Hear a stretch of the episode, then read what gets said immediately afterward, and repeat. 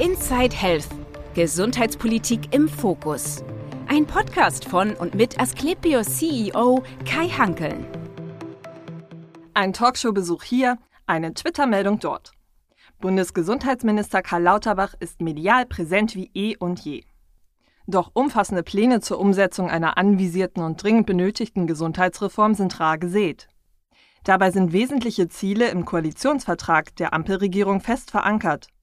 Mit einem Bund-Länder-Pakt bringen wir die nötigen Reformen für eine moderne und bedarfsgerechte Krankenhausversorgung auf den Weg, heißt es dort unter anderem. Oder wir wollen einen Aufbruch in eine moderne, sektorenübergreifende Gesundheits- und Pflegepolitik und ziehen Lehren aus der Pandemie, die uns die Verletzlichkeit unseres Gesundheitswesens vor Augen geführt hat. Sind diese Worte nur schöner Schein und Lauterbachs Reformpläne am Ende eher bittere Pille als großer Wurf? Unter anderem darüber spricht Asklepios CEO Kai Hanken mit seinem Gast Stefan Pilsinger, Hausarzt, Mitglied des Deutschen Bundestags, fachpolitischer Sprecher der CSU-Landesgruppe für Gesundheitspolitik und Mitglied des Gesundheitsausschusses. Lieber Herr Pilsinger, herzlich willkommen zu unserem Podcast. Ich freue mich ganz besonders, dass ich bei Ihnen hier sein darf in Berlin. Ähm, Ziel unseres Podcasts ist immer mit unterschiedlichen Akteurinnen des Gesundheitswesens zu sprechen über die Herausforderungen, mhm. über Lösungen. Ähm, und deswegen freue ich mich ganz besonders, hier heute bei Ihnen äh, Gast zu sein. Sie sind nicht nur Bundestagsabgeordneter, Politiker aus Leidenschaft, sondern auch äh, niedergelassener Arzt. Hm. Ich weiß gar nicht, ob der niedergelassene Arzt das Hobby ist oder, oder, oder, die Politik. Aber vielleicht erzählen Sie uns ein bisschen was über sich und, und über diese beiden Funktionen. Also erstmal möchte ich mich bedanken, dass ich an dem Podcast teilnehmen kann. Ich finde es immer interessant, sich auszutauschen und auch zu diskutieren. Vielleicht kurz zu mir. Ich komme aus München. Ich habe da Medizin studiert, dann in einem Krankenhaus in der inneren Medizin gearbeitet und jetzt seit fünf Jahren für die CSU im Deutschen Bundestag bin auch Sprecher für Gesundheitspolitik der CSU im Deutschen Bundestag und ich arbeite nebenher, wie Sie schon angesprochen haben, noch angestellt in einer großen Hausarztpraxis am Land. Und ich finde es total entscheidend, Punkt eins, beruflich unabhängig zu bleiben. Und auf der anderen Seite finde ich es gut, wenn man es nicht nur politische Entscheidungen am grünen Tisch in, trifft, sondern die Auswirkungen seines Handels in der Realität noch miterleben darf. Und deswegen ist meine Haupttätigkeit natürlich Bundestagsabgeordneter und meine Nebentätigkeit Hausarzt. Aber wenn man beides so leben kann wie ich, dann ist das einfach eine schöne Ergänzung und das eine befruchtet das andere. Ja, ich finde es bewundernswert, weil äh, Hausärzte haben es wahnsinnig schwer in diesem System. Ähm, ich will jetzt nicht sagen, dass es Politiker schwer haben, aber äh, warum, sind Sie, warum sind Sie in die Politik gegangen? Ich hatte eigentlich nie vor, ähm, in die Berufspolitik zu gehen. Politik war immer mein Hobby. Ich habe lange Jahre Kommunalpolitik in München gemacht, im Stadtteilparlament, im BR Pasing-Obermenzing. Da habe ich in der Jungen Union begonnen und ähm, als mein Vorgänger Hans-Peter Uhl mit über 70 Jahren dann gesagt hat, er hört auf, haben viele zu mir gesagt, du Stefan, bewirb dich doch auch mal, weil das wäre doch ein neuer Aspekt, Gesundheitspolitik in Berlin. Da haben wir bisher noch nicht so viele, ähm, die das als Arzt machen. Wir haben nicht so viele Ärzte im Deutschen Bundestag und dann habe ich gesagt, ja, ich bewerbe mich und ich habe die Motivation, auch was voranzubringen, um was zu bewegen. Und ähm, ich wurde dann auch aufgestellt und auch wiedergewählt und ähm, bin unheimlich motiviert, hier im System ähm, mit, dran, mit, mit dran zu arbeiten, wichtige Vorhaben mit voranzubringen und anzustoßen und anzutreiben. Und deswegen habe ich auch viel Freude an meiner Tätigkeit hier im Deutschen Bundestag. Wie, wie viele Stunden schaffen Sie in der Praxis? Ich habe eine 50-Prozent-Stelle und die übe ich voll aus. Also in, ich könnte sagen, durchschnittliche Punktevolumen äh, des, des Praxissitzes wird ausgefüllt oder nicht? Ja, ich bin ja, der Vorteil bei mir ist und nur deswegen ist es auch möglich, weil wir eine große Praxis sind, an der ich angestellt bin. Wir sind fünf Ärzte und ich habe da meine Halbtagstätigkeit und das Schöne ist, dass ich in den Nichtsitzungswochen ähm, dann auch da arbeiten kann und ähm, die Kollegen auch gewährleisten, ähm, dass ich die notwendige Flexibilität habe, die ich auch als Abgeordneter brauche und deswegen ist es einfach eine schöne Konstruktion, wie, wie es möglich geworden ist, dass ich noch beides machen kann. Aber Ihre Patienten warten jetzt nicht auf die sitzungsfreie Woche, damit sie dann mhm. von Ihnen behandelt werden? Nein, die Patienten in der Praxis, die wissen gar nicht, dass ich Bundestagsabgeordneter bin, äh, weil ich in einer ganz anderen Region als Hausarzt tätig bin wie mein Wahlkreis. Mein Wahlkreis ist München West Mitte und ich arbeite im Schwäbischen Richtung Augsburg. Und ich finde es auch schön, einfach mal als Hausarzt wahrgenommen zu werden und nicht nur als Politiker. Nämlich, das sind die Leute viel ehrlicher zu einem. Wenn zum Hausarzt erzählen sie viel direkter, was das Problem ist und was sie bewegt und beim Politiker sind sie da auch eher zurückhaltender und deswegen finde ich es sehr schön, dass ich meine hausärztliche Tätigkeit weitgehend von meiner politischen Tätigkeit trennen kann. Finde ich bewundernswert. Aber kommen wir zu der politischen Tätigkeit. Ähm, was, was gibt es Neues aus dem BMG oder von Herrn Lauterbach? Äh, das Krankenhauspflegeentlassungsgesetz war heute in der Anhörung, haben wir im kurzen Vorgespräch gehabt. Ja. Was, was wissen wir denn noch nicht? Also, was ich so tragisch an der aktuellen Situation im Gesundheitswesen finde, dass es ja viele theoretische Ankündigungen vom Bundesgesundheitsminister gibt und viel, viel Gerede um Corona, aber ich das Gefühl habe, dass konkret einfach wenig bei rumkommt. Und in, in diese Reihe fügt sich auch das aktuelle Gesetzesvorhaben ein.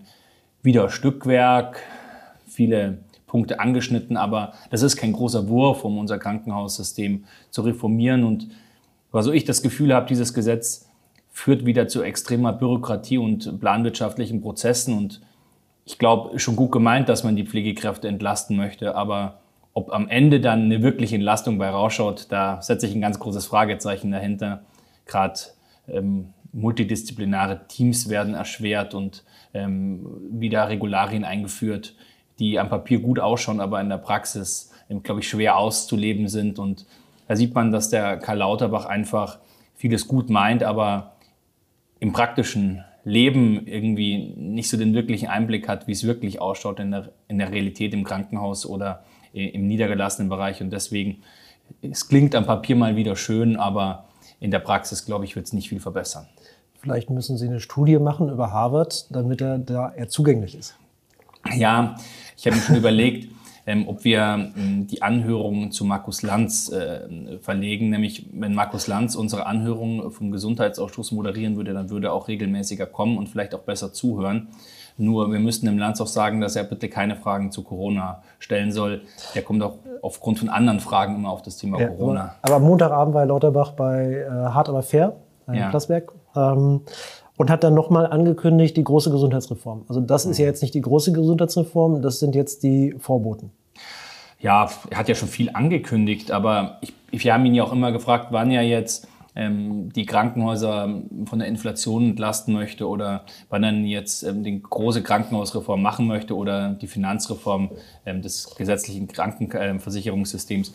Und da sagt er immer ja in der Zukunft. Aber wir haben nicht so viel Zeit.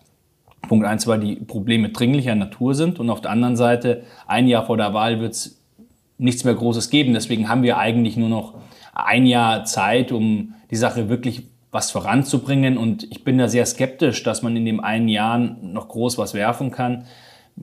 Karl Lauterbach holt immer irgendwelche Expertenmeinungen, Experten, Gremien ein, aber es gibt überhaupt kein theoretisches, äh, konzeptionelles Problem, sondern wir haben ein Umsetzungsproblem. Und äh, deswegen würde ich mir wünschen, dass die Bundesregierung endlich mal in den Arbeitsmodus kommt, was die Umsetzung betrifft, nämlich ähm, wir haben nicht mehr viel Zeit und äh, die Probleme im Gesundheitssystem, die, die, die können auch keinen ewigen Aufschub bekommen. Also wir sind uns ja einig mit Herrn Lauterbach, ähm, was die Probleme betrifft und dass wir zum Beispiel jetzt mal die Krankenhäuser, dass wir zu viele Krankenhäuser haben, zu viele mhm. Patienten, äh, stationäre Patienten in den Krankenhäusern. Unsere Notaufnahmen sind verstopft, also der Reformbedarf ist ja schon da. Mhm. Ähm, aber Herr Lauterbach geht ja eben nicht an die, ähm, an die Fachverbände, die es auch erklären könnten oder auch am Ende mittragen müssen. Also der GKV-Spitzenverband, die Kassenärztlichen Vereinigungen, die Deutsche Krankenhausgesellschaft sind ja alle außen vor, sondern äh, die Reformvorschläge werden gemacht mit, mit einer Expertenkommission. Ich, ich glaube, es hat noch kein Gesundheitsminister geschafft, gegen alle ähm, Player im Gesundheitswesen eine, eine Reform hm. durchzusetzen. Was, was reitet ihn da?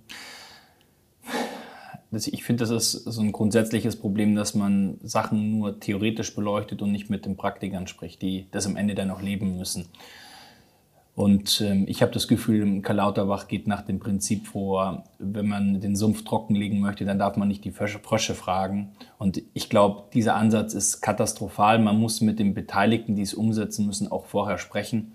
Und nur damit kann die Reform gelingen. Ich glaube, wir bräuchten eigentlich endlich mal die Rahmenbedingungen, dass sich das System auch insgesamt reformieren kann. Ich persönlich rede mit vielen ähm, Landräten und anderen Trägern, die sagen, wir würden ja gerne Reformen auch machen, auch selbstbestimmte Reformen machen, aber wir bräuchten halt entsprechende Rahmenbedingungen.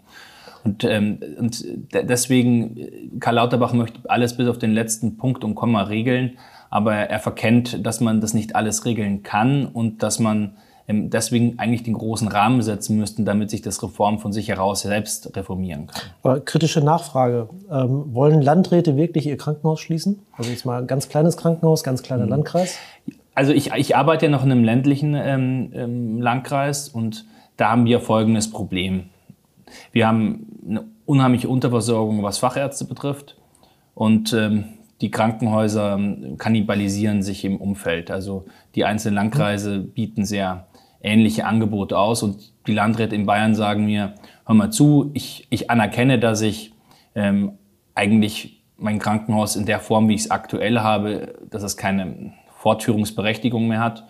Aber ich kann mir das politisch überhaupt nicht leisten. Ich bin ja nicht suizidal veranlagt. Und das verstehe ich. Aber trotzdem müssen wir jetzt irgendwie vorankommen. Und deswegen glaube ich, müssen wir den Entscheidungsträgern vor Ort eine Brücke bauen. Ich persönlich glaube, wir müssten ähm, den Leuten vor Ort das geben, was sie wirklich möchten. Wenn ich mit meinen Patienten spreche, dann sagen die zu mir, wenn ich frage, ja, was wollen, was erwarten sie von ihrem Krankenhaus vor Ort, dann sagen die mir, ja, wenn es mir akut schlecht geht, dann möchte ich 24/7 irgendwo hingehen können, wo mir akut geholfen wird. Die wollen nicht in ihrem Kreiskrankenhaus eine Hüfte oder einen Herzkatheter gesetzt bekommen.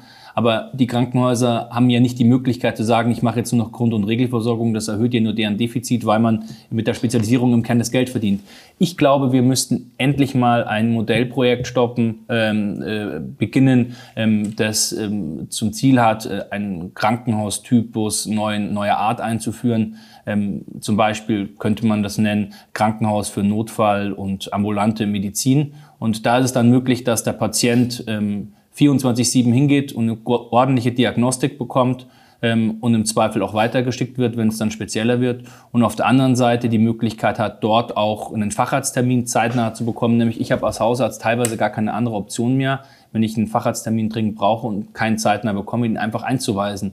Und damit geben wir den Leuten dann vor Ort die Möglichkeit, ähm, das zu bekommen, was sie brauchen. Und den Landräten geben wir die Möglichkeit, auch das entsprechend umzusetzen. Nämlich die anerkennen ja auch, ähm, dass wir, dass wir das, das Krankenhaussystem verändern müssen. Aber das wäre eine Brücke, ähm, die wir den Entscheidungsträgern vor Ort auch bauen könnten, damit auch wirklich was vorangeht. Und deswegen sage ich, wir können uns nicht ewig leisten, jetzt noch ewig im Hinterzimmer zu diskutieren, sondern wir brauchen jetzt Modellprojekte und Rahmenbedingungen, dass die Entscheidungsträger vor Ort diesen Weg auch gehen können. Finde ich einen tollen und konstruktiven Vorschlag. Ähm, Herr Lauterbach greift es ja ein bisschen auf, indem er sagt, tagesklinische Behandlung. Mhm. Ähm, aber springt die tagesklinische Behandlung nicht ein bisschen zu kurz, wenn mhm. dann trotzdem der Rest des Krankenhauses eben mhm. äh, immer die Wahl hat, ich bleibe stationär oder ich mache ein bisschen Ambulanz, mhm. weil ich kriege ja die Schichten nicht weg. Also mhm. die Nachtschicht der Schwester auf der Station, äh, 20 mhm. Bettenstation oder 25 bleibt ja trotzdem. Der ähm, ärztliche Hintergrunddienst äh, und, und Bereitschaftsdienst bleibt ja trotzdem. Ja, diese ganzen Vorschläge sind halt nur Teilaspekte und ich habe das Gefühl, dass am Ende, weil immer nur Teilaspekte entschieden werden, am Ende das kein großes Ganzes gibt. Ähm, ich finde das Thema Hybrid-DRG einen guten Ansatz, aber wenn, dann muss man halt auch gleich die Rahmenbedingungen schaffen, dass man, wie ich gesagt habe, integrierte Versorgungszentren, Krankenhäuser äh, für ambulante und Notfallversorgung schafft. Und dann fragen mich die Länder, ja, ist es dann jetzt mit den Hybrid-DRGs möglich? ja, schwierig. Äh, und deswegen, glaube ich, müssten wir doch jetzt erstmal schnell wissenschaftlich begleitete Modellprojekte entwickeln, dann schauen, wie das gelaufen ist, dann nachbessern und dann in die große Fläche ausrollen. Und ähm, deswegen, wir müssen jetzt umsetzen und nicht ewig drüber reden, was wir machen könnten. Die unbequeme Wahrheit muss man ja als Landrat am Ende trotzdem aussprechen. Es gibt Landkreise wie jetzt äh, der Landkreis Eckernförde oder Rendsburg-Eckernförde in Schleswig-Holstein, die genau vor dieser Entscheidung standen. Halte ich mein Krankenhaus oder mache ich es dann eben zu einer ambulanten Anlaufstelle? Und der Landkreis hat sich für eine Bürgerbefragung entschieden. Was glauben Sie, ist, wie ist die Bürgerbefragung ausgegangen? Ja, wenn Sie so fragen, dann, dann wird es halt anders ausgegangen sein. Aber es gibt ja auch die Gegenbeispiele und das hat sehr viel auch mit, mit Identität, regionaler Identität zu tun. Und Viele Leute haben einfach das Gefühl, wenn ihr Krankenhaus dicht macht, dann verlieren sie einen Teil ihrer Identität. Und ich glaube, wir müssen die Krankenhäuser, brauchen wir nicht unbedingt dicht machen, sondern wir müssen sie umbauen in, de, in dem, was wir brauchen. Und deswegen glaube ich, wenn wir schaffen, dass es eine rund um die Uhr Notfallversorgung gibt, eine gewisse Basisversorgung gibt in diesen integrierten ähm, Versorgungszentren. Ich persönlich würde immer sagen, dass man das Krankenhaus auch nennen muss, nämlich das macht es ja. den Leuten auch eher das emotional mitzugehen ähm, und gleichzeitig dort einen Facharzttermin zu bekommen, dann ist das eine Verbesserung unserer Versorgung in der Fläche und die Menschen können trotzdem ähm, das Gefühl haben, dass ihre Identität und ihre Heimat nicht verloren geht. Heißt das, die Sektorengrenzen müssten dafür aufgehoben werden für dieses Krankenhaus, was jetzt eben in der, quasi der ambulanten Leistungserbringung ist? Oder wie würden Sie sich vorstellen? Also ich persönlich würde das erstmal in Regionen starten, wo eine Unterversorgung besteht oder eine drohende Unterversorgung besteht. Nämlich das große Problem ist ja, dass man das Gefühl hat, man muss, will, man will von Berlin aus eine Einheitslösung für ganz Deutschland machen. Wir haben ja grundverschiedene Gegebenheiten vor Ort da, wo ich herkomme, aus München West, da haben wir eher eine tendenzielle Überversorgung, sowohl mit Fachärzten ähm, als auch mit Krankenhäusern. Und in der Fläche haben wir eine, eher eine Unterversorgung. Zumindest gefühlt ist es so. Äh, und, ähm, und deswegen ähm, ein Einheitsmodell hier in Berlin zu entwickeln, das dann in der Fläche überall funktioniert, das glaube ich nicht. Ich glaube, wir müssen, wie ich schon gesagt hatte, hier die Möglichkeit schaffen, dass man vor Ort dann die Lösung finden kann. Da braucht es auch ein bisschen Druck und auch ein bisschen Belohnung. Ähm, aber ähm, ich glaube, dass man, dass man in Berlin regeln kann, wie es in Eckernförde auszusehen hat. Ähm, das halte ich für nicht zielführend. Jetzt ist ja auch Krankenhausplanung Ländersache. Da sind wir beim Föderalismus. Die Länder lassen es sich ja nicht ungern, nur, nur ungern wegnehmen. Und der Bund möchte natürlich auch nicht unbedingt die Krankenhausplanungshoheit haben, weil er sie dann auch finanzieren möchte müsste. So die Länder finanzieren ja auch die Investitionen nicht, nicht mhm. ordentlich so, wie sie müssten. Äh, aber wie würden wir es jetzt konkret machen? Also es ist Landesplanungshoheit, äh, dieses Krankenhaus in eine ambulante Klinik umzuwidmen. Ähm, glauben Sie, dass das Land das kann? Weil da haben wir wieder das Landratsproblem. Äh, auch die Landtagsabgeordneten möchten gerne wiedergewählt werden. Ja, aber ich sehe da gar kein Problem, weil so langsam Ende Krankenhaus heißt und die Leute das bekommen, was sie brauchen, wird die Bevölkerung das auch mitgehen. Wenn ich Landrat bin und sage, hört mal zu, Leute, ähm, ihr wisst doch ganz genau, ähm, die Spezialisierung in unserem Krankenhaus, da können wir nicht die Qualität liefern wie woanders. Nämlich jedem Menschen ist doch klar, wenn jemand, ein Arzt, eine Tätigkeit fünfmal am Tag macht, dann ist er besser, als wenn der das fünfmal im Monat macht. Ähm, das brauchen wir nicht, das können wir woanders besser machen, aber ich gewährleiste euch, dass ihr eine ordentliche Basisversorgung bekommt, dass ihr 24-7 angeschaut wird, wenn es euch akut schlecht geht und ihr kriegt dann Facharzttermin, was ihr vorher nicht konntet. Da sagen die Leute, da hat er doch recht. Und deswegen, und deswegen glaube ich. Ähm, haben, Sie guten, haben Sie einen guten Draht zu Herrn Holicek? Ja, ich habe einen guten Draht und ähm, der Klaus Holicek hat ja auch das Thema integrierte Versorgungszentren auch schon mal angesprochen und meint damit Ähnliches, wie ich das hier angeschnitten habe. Ich, ich glaube, wenn man den Leuten vernünftig erklärt, wie man ihr Krankenhaus weiterentwickeln kann, dann sagen die, das ist doch super. Und ich glaube, ein Landrat, der so einen Weg geht und ein Kommunalpolitiker, der so einen Weg geht und auch ein Landtagsabgeordneter, der so einen Weg geht, der wird eher verbessert wiedergewählt, weil die Leute sagen, der bringt was voran und nicht jemand, der sagt, wir wollen einfach nur den Status quo halten. Ich komme zum Ende nochmal zu der Frage, wann Sie Gesundheitsminister werden, äh, um, das, um das auf den Weg zu bringen. Aber ich mache nochmal eine, eine Zwischenfrage Finanzierung. Ähm, Herr Lauterbach hat angekündigt, ähm, das gesamte Gesundheitswesen zu entökonomisieren. Ähm, nehme ich mal den, den Krankenhausbereich wieder, bevor ich zu den ambulanten Ärzten komme. Wenn das der Fall wäre, ähm, die DRGs abgelöst werden von einer Vorhaltefinanzierung und wir als Krankenhausträger ähm, quasi nur für die Vorhaltung bezahlt werden, ohne jeden Leistungsanreiz, hm. macht das das Gesundheitssystem nicht teuer? Also jetzt mal ganz, ganz im Ernst, ich habe ja in meinem Krankenhaus länger gearbeitet und äh, mein, mein, Vater hat auch früher im Krankenhaus gearbeitet und der hat mir gesagt, hör mal zu, früher war nicht alles besser. Die Leute sind viel länger da gelegen und wenn es einen wirtschaftlichen Anreiz gibt, Patienten möglichst lange liegen zu lassen, dann wird es nicht die Gesundheit der Patienten verbessern. Deswegen, ähm, ich halte davon überhaupt nicht zu sagen, was nehmen wir als nächstes aus dem DRG-System raus. Und die Linken machen sich da auch leicht. Die sagen, alle Probleme, die wir haben, die haben was mit der Ökonomisierung des Gesundheitswesens zu tun. So ein Quatsch. Früher war doch auch nicht alles besser. Ich glaube, wir müssten unser DRG-System weiterentwickeln. Und auch bei der Pflege haben wir es doch gesehen. Die Herausnahme der Pflege aus dem DRG-System hat doch nicht dazu geführt, dass wir mehr Pflegekräfte haben oder die Arbeitsbedingungen besser geworden sind. Selbst, selbstkritisch haben wir selber gemacht, ja. ja. Aber äh, auch auf, auf Treiben der SPD, die damals unser Koalitionspartner waren. Aber mal ganz im Ernst, hat nichts verbessert. Und wir sollten doch endlich mal überlegen. Aber es hat teurer gemacht. Hat alles teurer gemacht, aber nichts besser. Und deswegen immer diese Scheinlösung zu sagen, nur weil es äh, private äh, Investoren gibt oder weil es private Akteure im Gesundheitswesen gibt, deswegen ist alles schlecht und deswegen geben wir so viel Geld aus. Das ist so völlig Quatsch. Wir brauchen einen gewissen Wettbewerb auch im Krankenhauswesen. nämlich ohne Wettbewerb gibt es keine Fortentwicklung. Und deswegen ähm, halte ich von diesen planwirtschaftlichen Ansätzen 0,0 und ähm, Karl Lauterbach verkauft da eine Scheinlösung. Ich würde sagen, das ist doch eine politische Scheinschwangerschaft, was er da vorschlägt. Warum, warum fragt Herrn Lauterbach niemand, wie er es finanzieren möchte? Weil am Ende äh, kostet es äh, Aufschlag auf die Lohnnebenkosten, die Beitragssätze der gesetzlichen Krankenkassen werden steigen und das belastet die Wettbewerbsfähigkeit in diesem Land. Es fragt ihn aber genau diese Frage niemand. Wenn man Karl Lauterbach was fragt, dann antwortet er, dass er eine Studie über Corona gelesen hat. Also die, die, die Antworten kriegt man halt nicht auf die Fragen, deswegen ist es manchmal ermüdend, ihn was zu fragen. Aber ich glaube, Karl Lauterbach muss ja eher den, den wirklichen Gesundheitsminister bzw. wirklichen Entscheider in Deutschland, was die Krankenhäuser betrifft, mal fragen, wie er das finanzieren möchte. Nämlich, das ist den Lindner. Eigentlich ist es eigentlich, wäre es einfacher, wenn wir gleich mit dem Lindner das ausverhandeln würden, als immer mit Karl Lauterbach. Das wäre ja zielführender. Nämlich im Endeffekt ist es ja immer so, Karl Lauterbach schlägt was vor, vor, geht zu Christian Lindner und sagt, ich brauche dafür Geld. Sagt Lindner, nein. Äh, dann, dann wird irgendwie rumgeredet, dann kommt wieder doch nichts und dann wird nochmal rumgeredet und dann passiert nochmal nichts. Und äh, deswegen ähm, die Finanzierung ähm, des gesetzlichen Krankenversicherungswesens, wie Sie es ansprechen, das ist doch eine Riesenkatastrophe, wie das läuft. Das ist ein Tsunami, bei dem die Beitragswelle jedes Jahr höher wird. Jetzt haben wir 17 Milliarden Defizit gehabt, jetzt haben wir alle ein bisschen geschröpft und im nächsten Jahr haben wir wieder 20 Milliarden Defizit und im Jahr drauf wieder 20 Milliarden Defizit. Und wo ist dann jetzt die Strukturreform? Karl Lauterbach sagt, ja, ich werde im nächsten Jahr eine Strukturreform machen. Aber warum setzt er nicht einfach um, was im Koalitionsvertrag drin steht, wie ähm, das, Be das Beitragsdefizit äh, bei den ALG-2-Empfängern oder ich würde sogar auch eine Mehrwertsteuersenkung auf Arzneimittel gut finden. Oder einfach nur mal das tun, was die Koalition ja eh schon festgehalten hat, was sie machen wollen und nicht nur einfach nur ankündigen und ähm, ich glaube, wir brauchen auch in der Finanzierung endlich mal eine grundsätzliche Entscheidung, einen großen Wurf und nicht nur immer Ankündigungen und äh, was man denn alles machen könnte und ewige Diskussionen.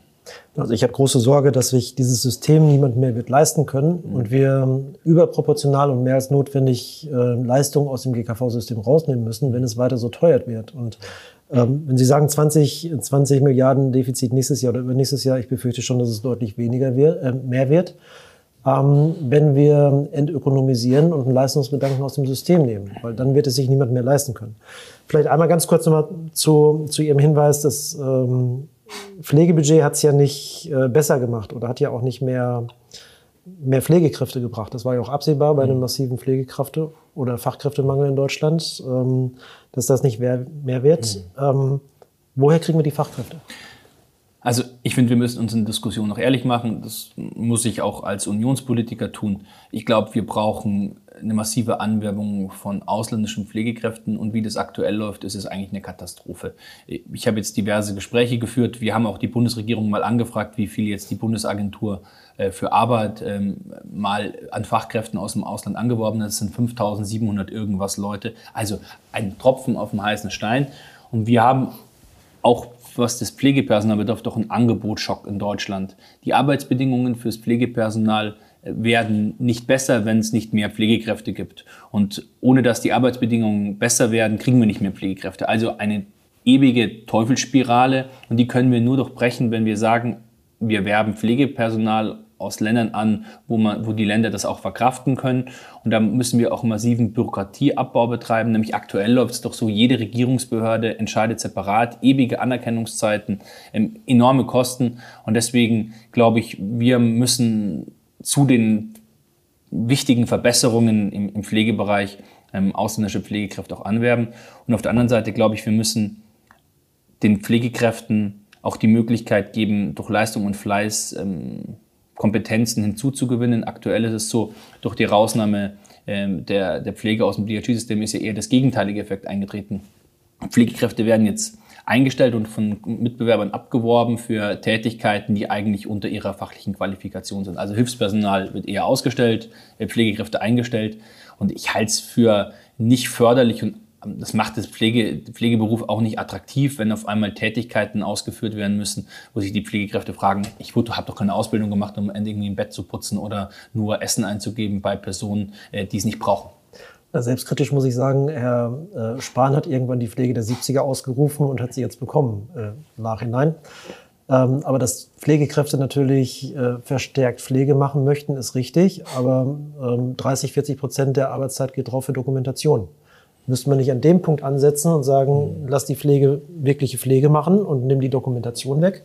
Mhm. Die Frau Professor Neumeier von der DKG äh, hat das, glaube ich, auf den Punkt gebracht, indem sie äh, das auch gesagt hat, ähm, wenn man von den drei Stunden die Pflege täglich dokumentieren muss, also nicht medizinisch notwendig dokumentieren muss, ähm, nur eine Stunde wegnimmt, dann sind das 60.000 Stellen.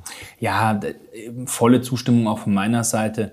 Aber wir machen ja eher auch durch das heutige Gesetz, was jetzt in der Diskussion ist, ähm, durch das Krankenpersonalpflegeentlastungsgesetz eher einen gegenteiligen Effekt. Durch diese ganzen Untergrenzen und, ähm, und Herausnahme aus dem DRG-System ist ja ein enormer Bürokratieaufwand eher noch entstanden und auch andere Regularien auch macht unzufrieden, oder? Ja, das macht unzufrieden. Da hat man, da hat man das Gefühl, da, da geht nichts voran, man bringt nichts voran und vor allem meine, meine fachliche Qualifikation und meine Arbeitszeit wird ineffizient eingesetzt. Und das frustriert die Leute enorm.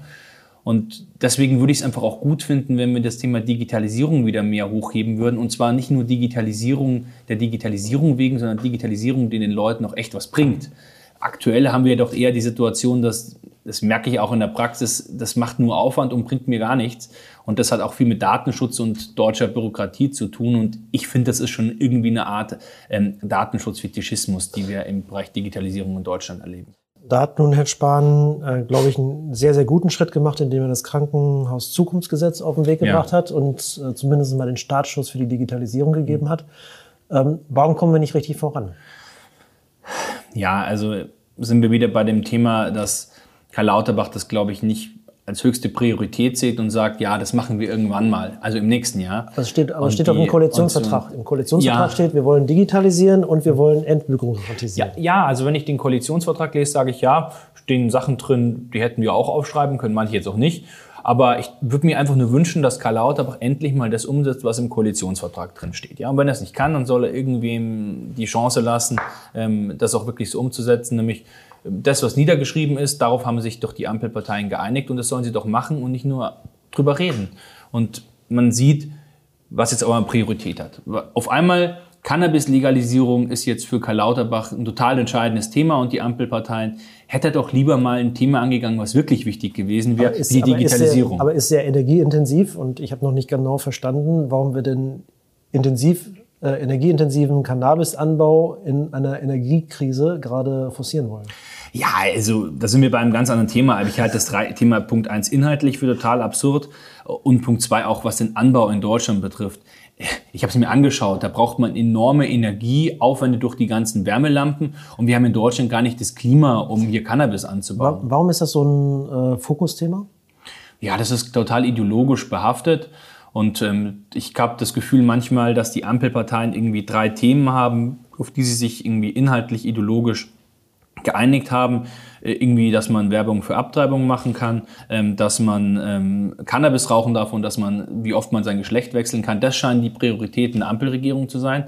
Aber so die wirklich pragmatischen Themen, die jetzt nicht nur so fancy klingen, ähm, die nach harter Kernearbeit ausschauen, da scheuen sich davor. Und da können sie sich wieder nicht einigen. Und deswegen, wie wäre es, wenn man mehr Themen angeht, die, die, die zwar jetzt nicht so schick klingen, aber wirkliche Probleme sind, als irgendwelche äh, Sachen zu lösen, in Anführungszeichen, die eigentlich niemanden jucken und die den meisten Leuten egal sind.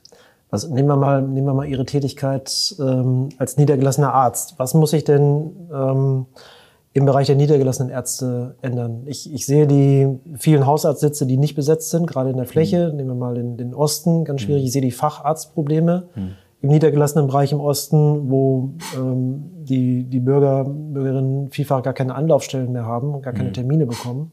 Was muss sich in dem Bereich ändern?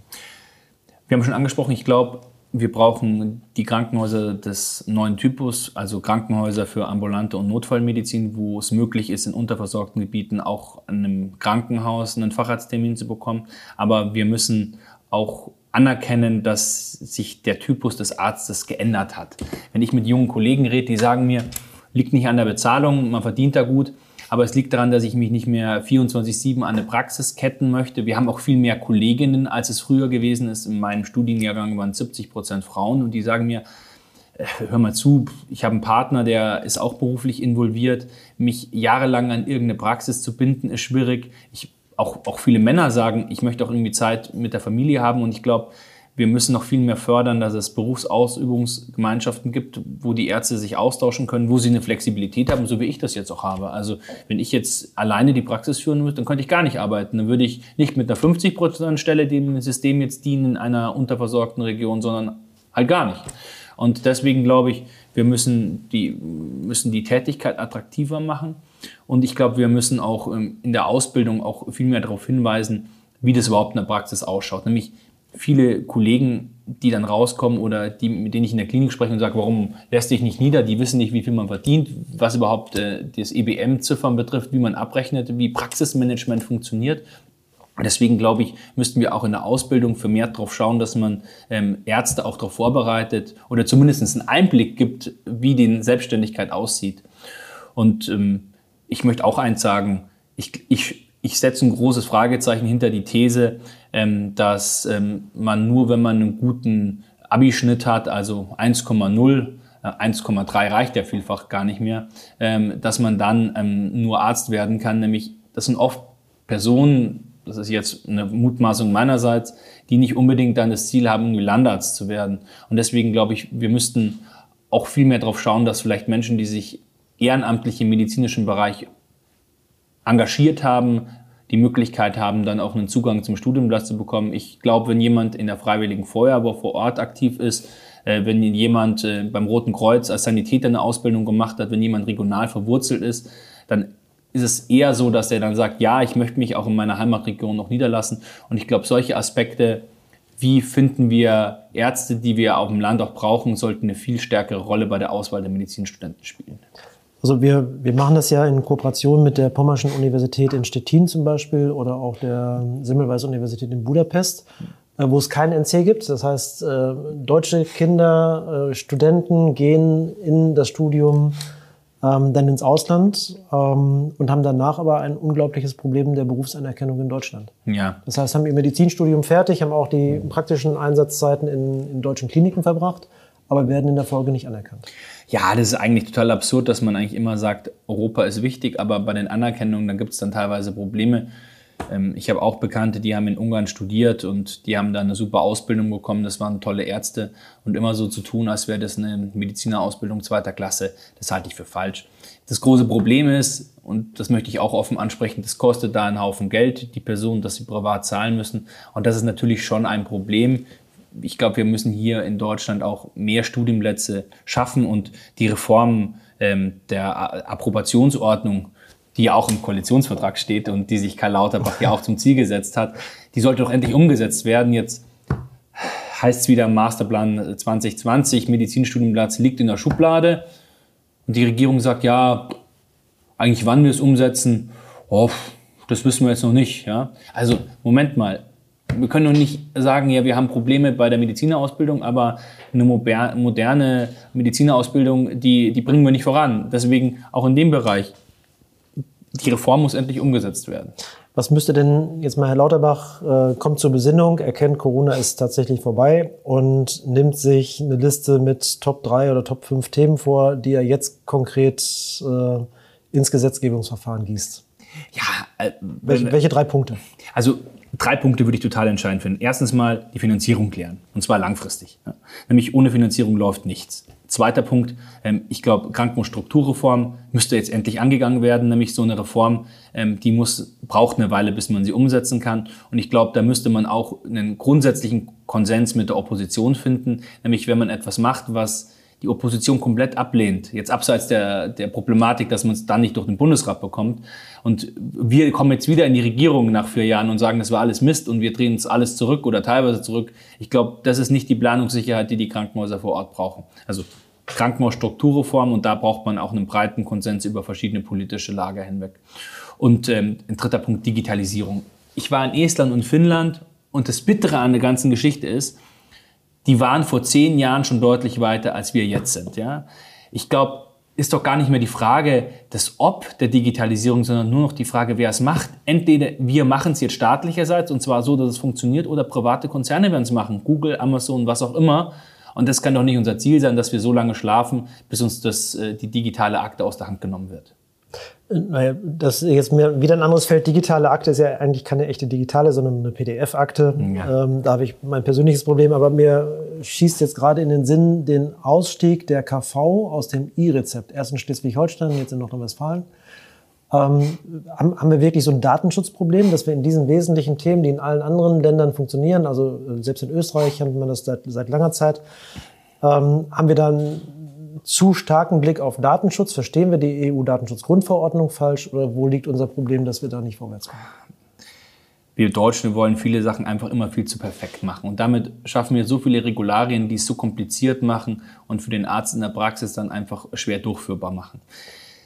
Äh, will, will, der niedergelassene Arzt äh, Pilsinger einfach ein Papierrezept ausdrucken oder will er es dem Patienten einfach machen und ihm ein elektronisches Rezept geben?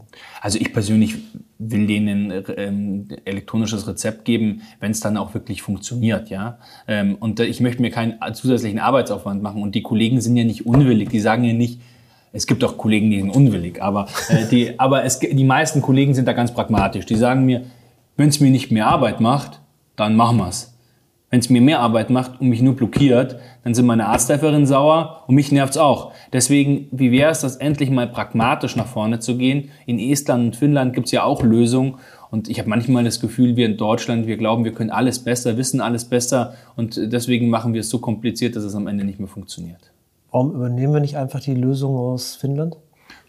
Fragen Sie das Karl Lauterbach. Ja? Das hängt damit zusammen, dass wir auch manchmal extreme Bedenkenträger sind, was Datenschutz und Regularien und was auch immer betrifft. Ähm, und es muss für alle irgendwie passen und extrem komplex sein. Ich persönlich würde es gut finden, wenn wir ähm, das, was in Estland und Finnland schon mehrfach erprobt ist, in ähnlicher Form auch machen. Nämlich, da wissen wir auch, dass es funktioniert. Bringt mich ein bisschen auf die Zusammenarbeit. Ich äh, kann mir immer nur mutmaßen oder ähm, versuchen vorzustellen, wie die Zusammenarbeit im politischen Berlin funktioniert. Sie sind fachpolitischer Sprecher der CSU-Landesgruppe für Gesundheitspolitik, Mitglied im Gesundheitsausschuss. Ähm, verraten Sie uns, äh, wie können wir uns so eine Sitzung oder den, den Austausch da vorstellen? Mit Karl Lauterbach? Nö, auch, Sie, haben, Sie haben eben gesagt, also BMG, Karl Lauterbach, ähm, das ja. ist ja im Endeffekt dann auch die Regierungskoalition, also die, sich, die sich nicht mit der Opposition einigt. Ähm, so, und am Ende kommen, kommen Reformen dabei raus, die keine sind. Ja, ich, ich habe manchmal das Gefühl, Karl Lauterbach kommuniziert mit seinen eigenen Leuten auch sehr wenig. So was ich mitbekomme, ist, haben es die Regierungskoalition auch nicht ganz leicht mit ihm. Und auch gegenseitig, ja.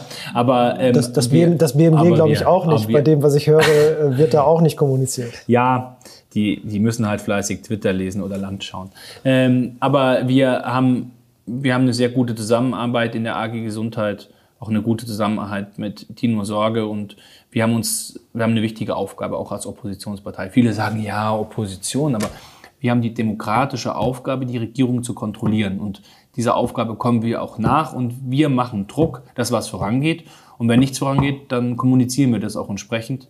Entweder äh, mit einer kleinen Anfrage, Einzelanfragen oder anderen Mitteln, die uns zur Verfügung stehen, um aufzuzeigen, was getan werden müsste und auch dagegen zu stellen, was wir machen würden und ähm, auch zu zeigen, dass viel mehr vorangehen könnte. Und deswegen die Aufgabe, die uns der Wähler zugewiesen hat, die erfüllen wir, so gut es uns irgendwie möglich ist. Also der Weg läuft über kleine Anfragen und äh, konstruktive, konstruktive Vorschläge. Im Gesundheitsausschuss oder wie können wir es uns vorstellen? Hm. Gibt es eine Flut von Anträgen oder Anfragen? Oder? Naja, wir, wir diskutieren im Gesundheitsausschuss.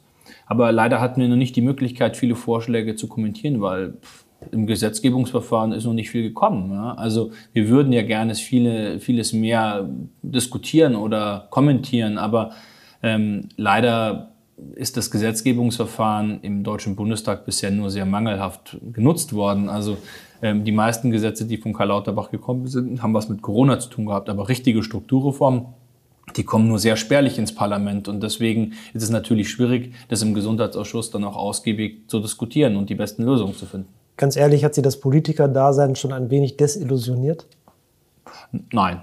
Also ich, ich persönlich hätte es mir zwar anders vorgestellt, aber ich empfinde es als Ehre, im, im, Deutschen Bundestag dabei sein zu dürfen. Und ähm, es ist eine Ehre, dass die Wähler auch das Vertrauen in mich gesetzt haben und ich versuche, das in mich gesetzte Vertrauen auch gut auszuüben. Und wenn ich keinen Spaß mehr hätte, ich kann auch noch als Fulltime als Arzt arbeiten. Und ich glaube, wenn man diese innere Freiheit hat, zu sagen, ich habe auch einen so erfüllenden Beruf ähm, und nicht darauf angewiesen ist, dass man hier sonst keine Beschäftigung hat, dann macht Politik auch viel mehr Spaß.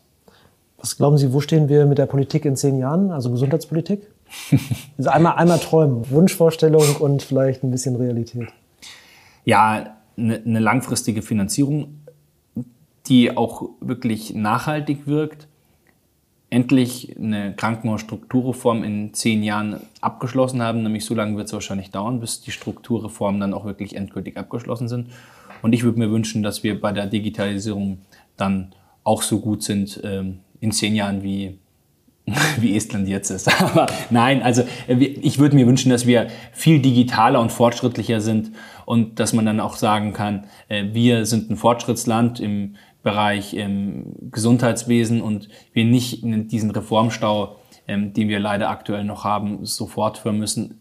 Jens Spahn hätte gerne viel mehr gemacht, dann kam Corona, aber Corona ist jetzt irgendwann vorbei und deswegen gibt es auch keine Ausreden mehr, ähm, warum Reformen nicht durchgeführt werden können.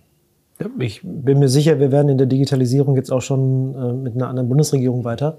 Hm. Ähm, wir, wir, sehen ja, dass eben Dinge auch, auch von hm. Startups, also ich gehe mal hm. ganz weg von den klassischen etablierten Trägern, hm. dass ja Dinge auch funktionieren, zum Beispiel die niedergelassene Praxis äh, kombiniert mit äh, digitalen telemedizinischen Behandlungsmöglichkeiten bringt für den Patienten einen Fortschritt.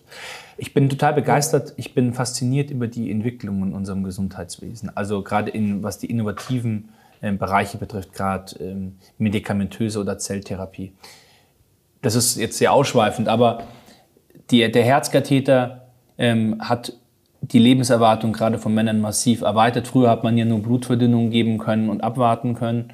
Ähm, das hat die, die Gefahr, im Herzinfarkt zu versterben, deutlich reduziert. Und jetzt haben wir zelltherapeutische Möglichkeiten, auch Forschung schon, wie man gegen solide Tumore Zelltherapie einsetzt. Das wird nochmal die Krebstherapie enorm revolutionieren auch mit natürlich entsprechenden Kostenrisiken. So eine Zelltherapie kostet nun mal teilweise eine halbe Million. Das wäre, wenn die Leute immer älter werden.